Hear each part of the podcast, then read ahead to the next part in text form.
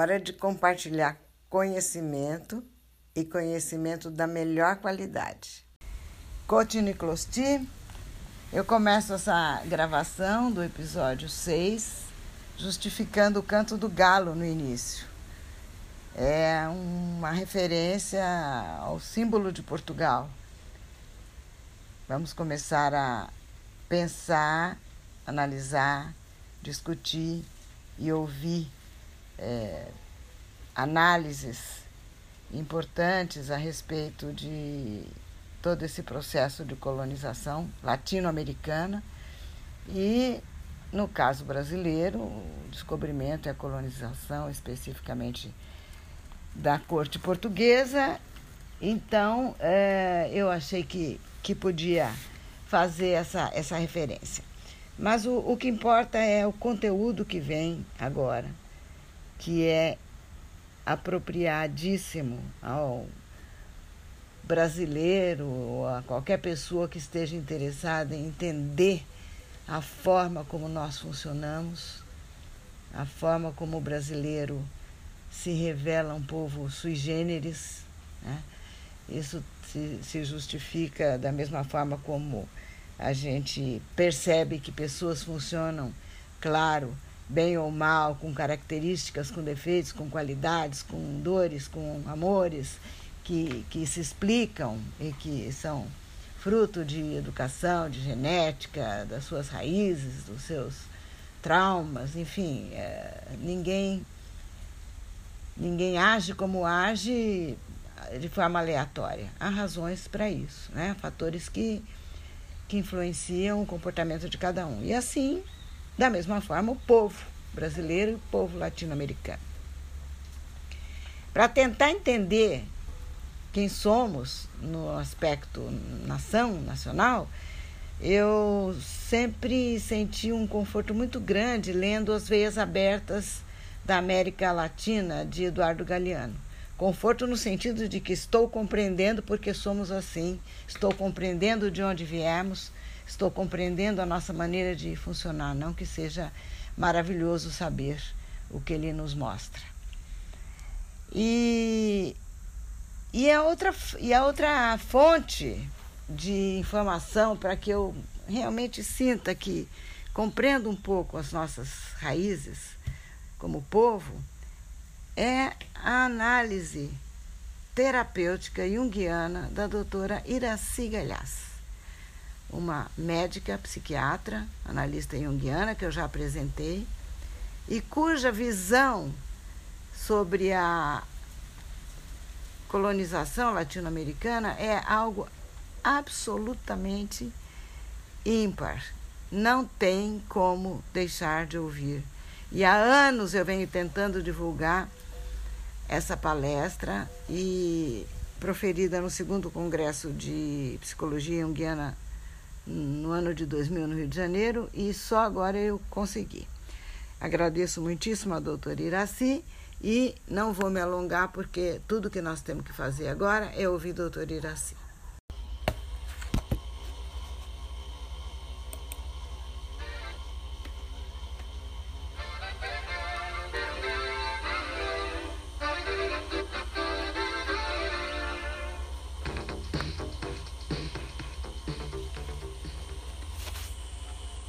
Uma pessoa e sombra na América Latina.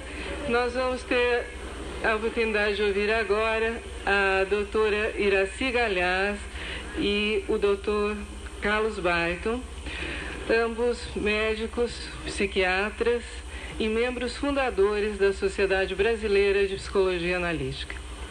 Iniciaremos com a doutora Iraci Galhaz, que falará sobre a família simbólica América Latina vocês. Eu seria muito hipócrita se eu dissesse eu estou feliz de estar falando com vocês, porque neste exato momento eu estou é muito aflita. E que bom que o tema de hoje é a sombra. Eu disse no intervalo ao meu brilhante colega e amigo Gambini se eu já podia fazer uma crítica à brilhante conferência dele. Ele, muito sério, me disse: sim, já pode. Eu digo: não é muito cedo? Não, já pode. Eu disse: olha o que, o que você fez, não para o outro, para outra, que vai entrar depois de você, não é? Então, além de entrar depois desses brilhantes conferencistas que me antecederam, é, é uma mulher que vai falar. E uma mulher latino-americana. Então, vamos à fala. Obrigada. Obrigada. Introdução. Nesse nosso encontro, segundo Congresso Latino-Americano de Psicologia Junguiana, para reflexões sobre nossa identidade, parece-me importante o tema do relacional. Afinal de contas, é impossível sabermos sobre nossa identidade sem sabermos sobre a identidade do outro. Família implica num sistema segundo Michaelis, num conjunto de ascendentes, descendentes, colaterais e afins de uma linhagem que se relaciona. Desta forma, pensei então em tomar a família como imagem para pensarmos o nosso relacional. Eu vou ler para vocês um trecho de Todorov, que eu estou vendo que foi bastante citado pelos colegas que me antecederam, do seu livro A Conquista da América, que fala em números que cercaram esse episódio. Sem entrar em detalhes, Todorov falando, e para dar somente uma ideia global, apesar de não nos sentirmos totalmente no direito de arredondar os números em se tratando de vidas humanas, lembraremos que em 1500 a população do globo deve ser da ordem de 400 milhões dos quais 80 milhões habitam as Américas. Em meados do século XVI, desses 80 restam 10. Ou, se nos restringirmos ao México, às vésperas da conquista, sua população é de aproximadamente 25 milhões. Em 1600 é de 1 milhão.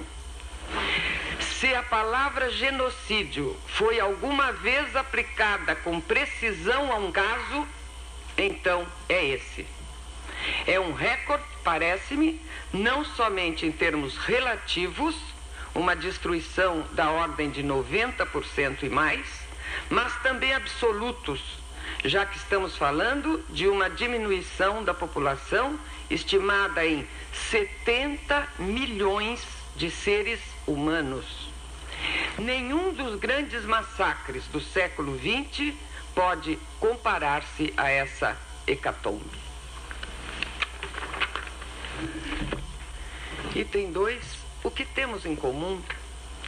Se tomarmos a Terra como importante símbolo da mãe, do arquétipo da grande mãe, como eu falei na minha outra palestra no nosso primeiro encontro de Punta del Este, nós latino-americanos já somos parentes, ou seja, somos filhos da América. E mais especificamente da América Latina. Moramos na casa da mãe, somos todos vizinhos. Se pensarmos no colonizador como importante símbolo do pai, no sentido do arquétipo do pai, aquele que organiza, que cataloga que ensina uma nova ordem, temos pais também vizinhos, espanhol e português, a Península Ibérica. Somos, portanto, parentes de pai e mãe. Creio termos ainda mais traços que nos aproximam.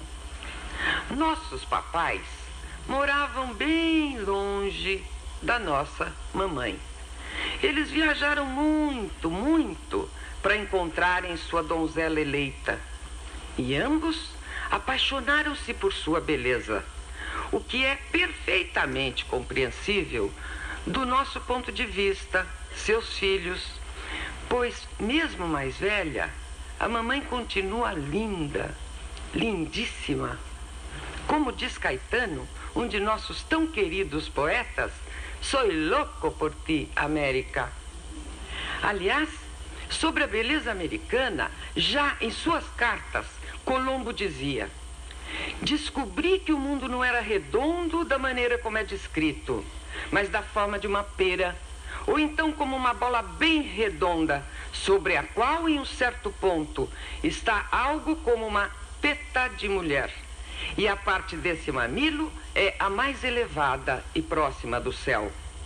Ou, ainda em suas cartas, tenho em minha alma por muito certo que lá onde eu disse se encontra o paraíso terrestre.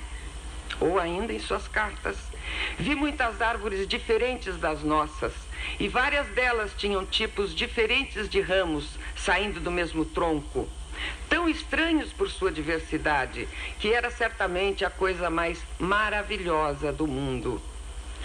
Há árvores de mil espécies, todas com frutos diferentes e todos tão perfumados que é uma maravilha. E estou profundamente desgostoso por não conhecê-las, pois estou certo de que têm todas muito valor.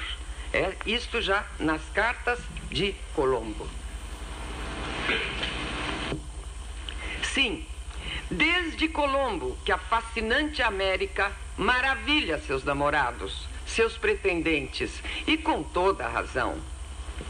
Porém, eu acredito que o mais forte que nos aproxima, enquanto parentes latino-americanos, é a estranha, estranhíssima forma que esse namoro noivado e casamento aconteceu entre nossos pais. Como diz Las Casas, ainda sobre Colombo, e ele ansiava em penetrar os segredos destas terras, pois achava impossível que elas não contivessem coisas de valor. Nossa mãe América foi vista como uma virgem cobiçada, valorosa a ser penetrada mas parece não ter sido absolutamente consultada. Se ela queria ou não queria, quando e como gostaria. Aí sabemos que as coisas foram feitas à moda exata de papai. Um papai europeu que não teve mesmo como qualidade o cavalheirismo de cortejar a namorada cobiçada. É interessante que se fale em conquista da América. Conquistar, do latim conquistare, é novamente segundo Micaelis, subjugar, submeter pela força das armas, vencer. Embora conquistar tenha também um outro sentido, o de conseguir o amor de. Não parece ter sido este segundo sentido do verbo que norteou o triste namoro entre papai e mamãe. Item 3. Como estavam nossos conquistadores, pais? Bem, muito bem, parece que eles não estavam. Se a expulsão dos mouros e o se livrar dos judeus na Europa precede a conquista, já vemos que outros povos diferentes lá não eram muito bem aceitos. Essa senhora Europa parece ser muito seletiva, com valores próprios bastante particulares, e é partidária do purismo do seu sangue ariano. Parece que essa senhora Europa, nossa avó paterna, ensinou bem a seus filhos, nosso pai, esse valor, o que tantos outros dolorosos fenômenos atestam na história da humanidade. Mas como ficou a Península Ibérica com a expulsão dos diferentes?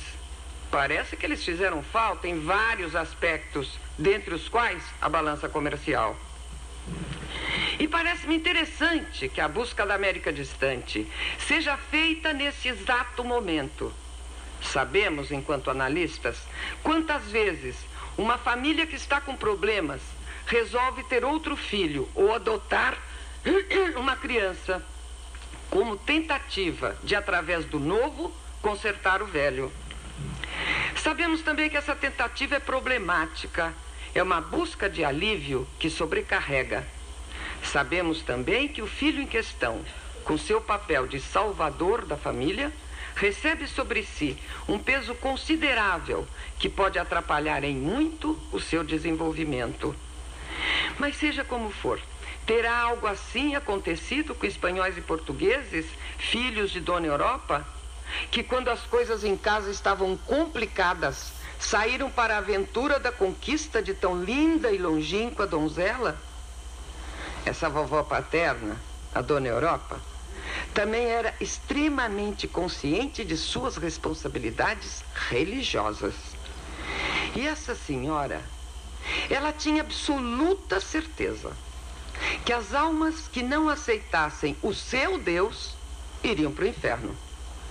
E como ela era muito piedosa, obviamente, tudo o que ela podia e também o que não podia, tentava fazer para salvar as almas. Sem dúvida, sua piedade cristã fez com que o salvacionismo fosse sua maior bandeira. Imaginemos então como é que essa sogra, Dona Europa, se sentiu com relação à sua nova nora, a Miss América, que não era cristã. Ora, sem dúvida, a menina, primeiro de tudo, tinha que se converter Ainda mais se ela ia entrar para a família. Sabemos, desde a sogra Afrodite, quantas tarefas foram dadas à sua nora Psique.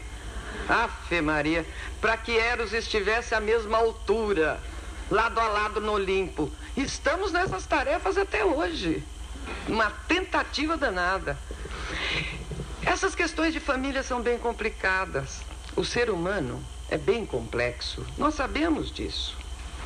Certamente os conquistadores falavam muito bem de sua nova noiva, a família europeia. Valorizaram-na bastante, fizeram muita propaganda visando sua aceitação.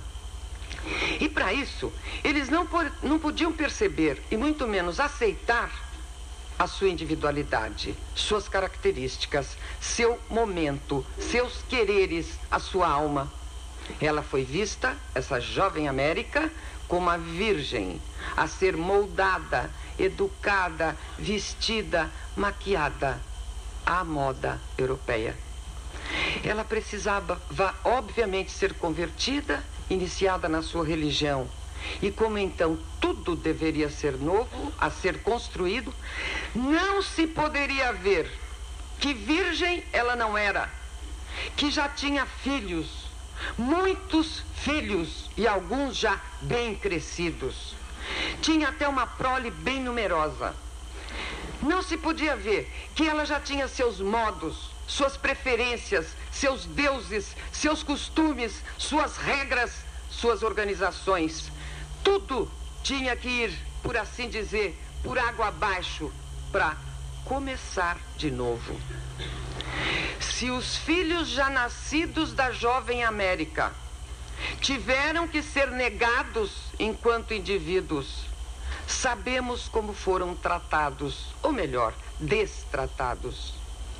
Os conquistadores, pretendentes da jovem América, não foram exatamente pais adotivos amorosos para com os seus filhos já existentes mas funcionaram como padrastos terríveis, protegidos pela função auto-outorgada ou vovó Europa outorgada de salvadores da alma, educadores, ensinadores do bem, ajudando a expulsar o mal. E, obviamente, tantas doações tinham que ter muita coisa em troca. E como esses filhos eram tão sem desenvolvimento, logicamente cabia ao conquistador cuidar ou confiscar os, dos bens da jovem América. Claro, Dona Europa sabia tão bem cuidar de bens, muito melhor do que a sua ingênua nora. Essa bobinha não sabia sequer o que era propriedade privada. Além disso, nada mais justo do que por noivo tão importante, a jovem noiva entrasse com muito bom dote. Ainda mais que ela era mesmo muito bem dotada. Estamos diante de um paradoxo, mais de uma vez ocorrido na história. ou seja, o que se é capaz de fazer com a piedade cristã para salvar as pessoas.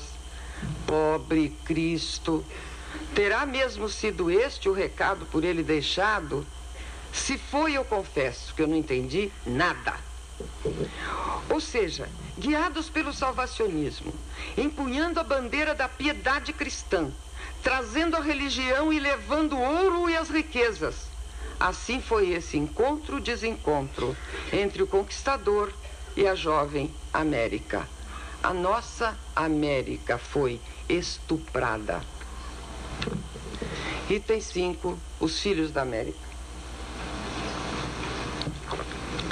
Como já vimos, virgem nossa mãe América não era. E mãe também ela já era. Ela tinha muitos, muitos filhos, de diferentes tamanhos, idades, grau de desenvolvimento, etc. Viviam com, em comunidades com características diferentes entre si. Tinham nomes interessantes, astecas, maias, incas, tupi, guarani, etc. Era uma prole realmente numerosa a dessa fértil mamãe. Cada um deles ocupava um lugar, falava uma língua, tinha seus costumes, sua fé, seus deuses, sua cultura, seu desenvolvimento, seu modo de vida, seus símbolos, enfim. Não sabemos ao certo quem eram seus pais ou seu pai. Há várias hipóteses, mas sabemos que tinham entre si muitas diferenças. Sabemos também que santos eles não eram e que, como irmãos, brigavam entre si, guerreavam, competiam, submetiam-se uns aos outros, porém, tudo a seu modo. Alguns usavam o sacrifício humano, onde homens eram mortos como oferenda aos deuses. Aliás, é engraçado como Deus ou deuses são tomados às vezes pelos humanos como mandante de crimes. São eles mesmos os mandantes ou nós, os humanos, assim os escutamos. Seja como for, esses habitantes da América constituíam, por assim dizer, uma sociedade de sacrifício que seguia seu próprio caminho. É engraçado como foram vistos negados os já nascidos filhos da jovem América pelo conquistador. Ou eram vistos como bom selvagem ou como inferior, bárbaro. Esses filhos, já nascidos da Dona América, eram muito ricos. Eles eram os donos da América. Eram seus filhos legítimos e, portanto, seus legítimos herdeiros. E, como sempre nos humanos, riqueza gera no outro muita coisa, desde a inveja até a cobiça. Nosso conquistador pai europeu não ficou imune a essas características humanas. Cobiçou, tomou, usurpou e exterminou. O que o pai conquistador fez com os já nascidos e crescidos filhos da Dona América, destruindo sua civilização, foi dar a chance ao século XVI de ver perpetrar-se o maior genocídio da história da humanidade, como diz Todorov. E desse estupro genocida nascemos nós. Não tivemos mesmo um bom começo. Se nossos meio-irmãos constituíam uma sociedade de sacrifício, foram exterminados por nosso pai, que veio de uma sociedade de massacre. E é desse encontro que nascemos. Assim começa a nossa história. Ela é complicada e complicante da nossa identidade. Nosso pai foi o massacrante. Nossa mãe a estuprada e nossos meio-irmãos massacrados. O que fazer?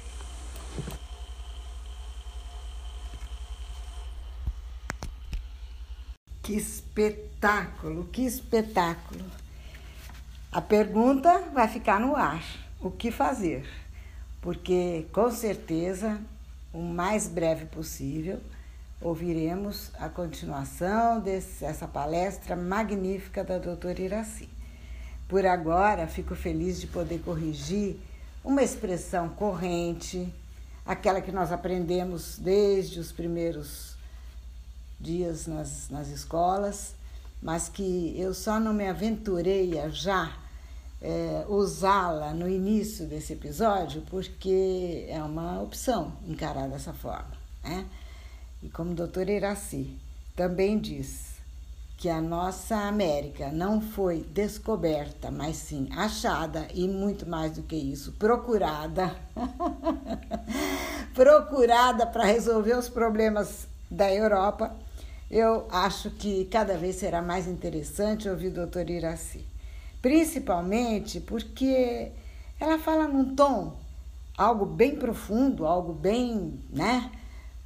Um assunto bastante árido, um assunto que pode ser motivo de muita controvérsia, de muito embate ideológico, político e, e divisões de historiadores diferentes, as narrativas, as interpretações históricas, mas ela fala de uma verdade profunda, de uma forma poética, com extrema sensibilidade, faz uma belíssima descrição de uma hecatombe sem ferir nosso senso estético e nem agredir a ninguém.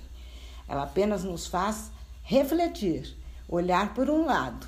Como uma boa analista que é, ela procura os verdadeiros, os profundos motivos e questões mal resolvidas de pai, de pai e mãe, para que seus filhos depois precisem de uma análise tão cuidadosa. Por agora, vamos então encerrando esse início de, do olhar simbólico da América Latina pela doutora Iraci e ficamos assim é, até o próximo episódio.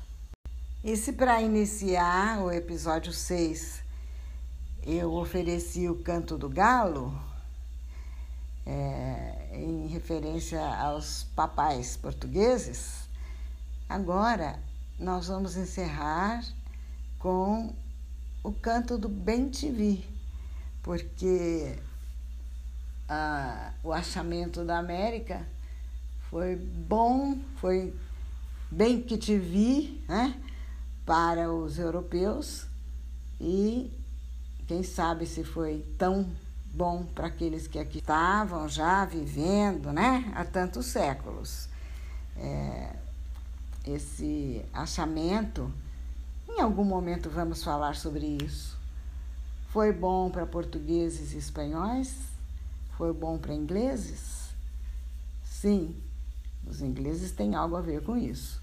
Mas isso fica para mais para frente, sem nenhum tipo de pressa, porque há muito que aprender ainda com o doutor Iraci.